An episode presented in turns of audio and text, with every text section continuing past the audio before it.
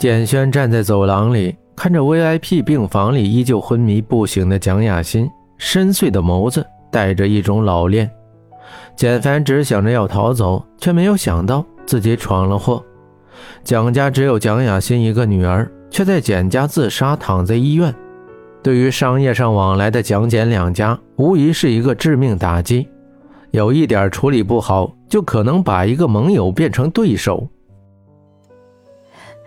阿轩，怎么会发生这样的事？心儿早上出去的时候还好好的，为什么现在躺在医院了？你是怎么照顾她的？哎呀！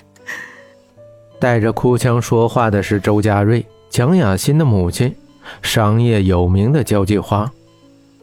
蒋伟东没有说话，目光冷冷的看了简轩一眼，又柔和的看着病床上躺着的女儿。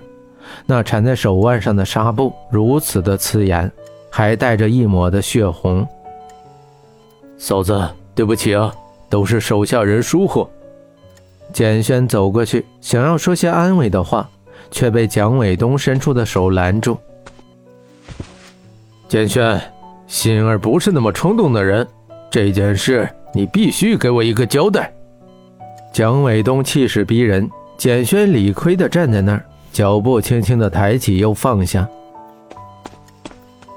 安杰行色匆匆走过来，想要跟简轩耳语些什么。蒋伟东冷冷看了他一眼，转身背着他站着。周家瑞面色不善的站着。简轩跟蒋伟东在生意上基本没有什么隐瞒的，在这种敏感的时期，更是出不得一丝的错误。简轩淡淡的说：“说吧。”安杰犹豫了一下，简总安排好蒋小姐住院之后，简少爷就不知去向了。安杰的声音不大，但足以让在场的人都听见。蒋伟东冷哼了一声，没有说话。周家瑞咄咄逼人的说：“你儿子把我女儿害成这样就一走了之，简轩，你欺人太甚了。如果无意与蒋家联姻，我们雅欣也不是非你们简凡不下。”还不如趁早打消了这个念头。关于澎湖湾开发案，我觉得有必要再好好的想想。也许蒋家跟简家不适合这个案子了。蒋伟东冷冷地说：“关于澎湖湾开发案，简轩已经投资了三十亿。如果现在蒋伟东撤资的话，浩源酒店的损失将会不少于一百亿。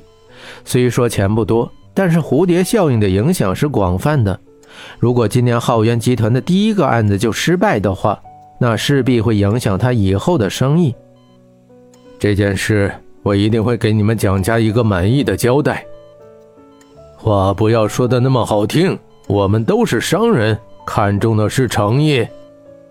安杰，去查一下那个逆子的卡在哪儿消费过，一旦发现，不管用什么办法，把他给我带回来。简轩狠狠地说，像是在立下一个军令状。安杰走了，这里的气氛更加的凝滞。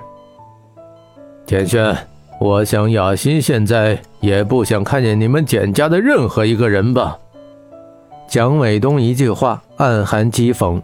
简轩又看了一眼病房里的蒋雅欣，默默离开。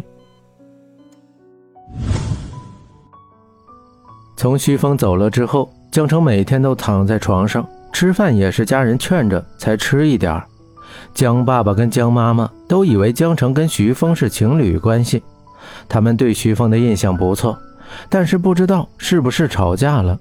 现在江城每天也不说话，着实让人担忧。妈妈推开门进来，江城立马坐了起来，脸上带着勉强的微笑：“你是我亲生的丫头。”是不是真的开心？我会不知道。你看看你这几天瘦的，衣服都撑不起来了。脸色蜡黄，头上一层细小的痘痘，两只突兀的大眼睛一点光彩也没有，重重的黑眼袋，就连嘴唇也泛着一种病态的白色。身上那件粉色的 Hello Kitty 睡衣宽松的挂在身上，风一吹，弯起一个弧度。江城咬了咬嘴唇，淡淡的说：“妈，我没事。”江城，你已经是成年人了，谈恋爱妈妈不反对。我看徐峰那孩子不错，如果你喜欢，就和他在一起。江城听了，淡淡的笑着，摇了摇头。如果不是没有力气，他一定会咯咯的笑的。妈妈，你怎么会觉得我喜欢徐峰学长呢？我和他只是朋友。真的没有？真的。江城重重点了点头。为了不让妈妈担心，还让江妈妈做了自己最爱吃的酒酿汤圆。外面繁星闪耀，皎洁的月光从窗子里照了进来。江城抱膝坐在床上，呆呆地看着天空。简凡，你还好吗？你是不是已经出国了？现在你在干什么呢？有没有想起我？还是你已经忘了我？眼睫毛轻轻扫过眼帘，迷离的眼神里带着思念。爱上一个人是一瞬间，忘记一个人却是一世。自己从来没有后悔爱上过简凡。江城垂下头，紧紧咬着嘴唇，轻轻的抽泣。不是说时间是最好的良药吗？为什么会越来越心痛呢？忘记他有那么难吗？简凡，你这个坏东西，为什么总是在自己的脑海里出现呢？简凡一遍遍给江城打着电话，却是没有人接。绝望快要把他给掩埋了。月光下，他无助地走着，还随时有被简轩抓回去的可能。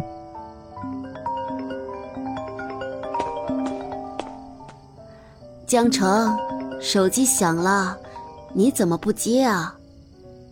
江妈妈端着一碗元宵进来，看到江城旁边的手机一直在亮着，担忧的问：“电话是简凡打来的。”江城的脸上。绽放着笑容，激动地拿起手机，犹豫要不要接。一个电话也许就会把这些天建立起来的决心完全给摧毁掉。思念如潮而来，简凡，你告诉我该怎么办？为什么我好不容易下定决心忘记你的时候，你的一通电话就让我欣喜若狂呢？简凡，江城咬着嘴唇，勉强发出一个音节。整个身体不停地颤抖着。谁说能忘就忘？除非想爱就爱。简凡，我真的好想听你的声音，哪怕只是感受一下你的心跳，听一下你的呼吸声，我都感到很满足。我一遍遍地在心里默念，想好要和你说的每一句话，都被你的一句话打破了我的排练。江城，我在你家门外。江城那句“好久不见”还没来得及说，简凡的声音跳跃性的进入他的耳朵，身体的某个地方暖暖的。有那么一瞬间，江城掀起的眼睫毛定格在那儿，有些不敢相信自己听到的。你说什么？就像是做梦一般，但这次的梦好真实。江城在心里想：“你说的话真好听，你能再说一遍吗？”我说我就在你家门外，你家真的很难。啪的一声，江城的手机掉到地上，江城跳下床，顾不得揉一下膝盖的疼痛，朝着门口奔去。看到那个熟悉的身影时，他又害怕的扶着门站在那儿，眼泪静静的流淌着。简凡的眼睛，简凡的鼻子，简凡的薄唇，一切都那么清晰。简凡手里拿着手机，似乎还在讲着什么。地上有影子，简凡的影子，只有人才有影子。简凡，真的是你吗？月光下的简凡转身，淡淡的笑容，炯炯的眼神，仿佛要把眼前穿着睡衣的女孩给融化掉。简凡静静地看着他，仿佛隔了三生三世，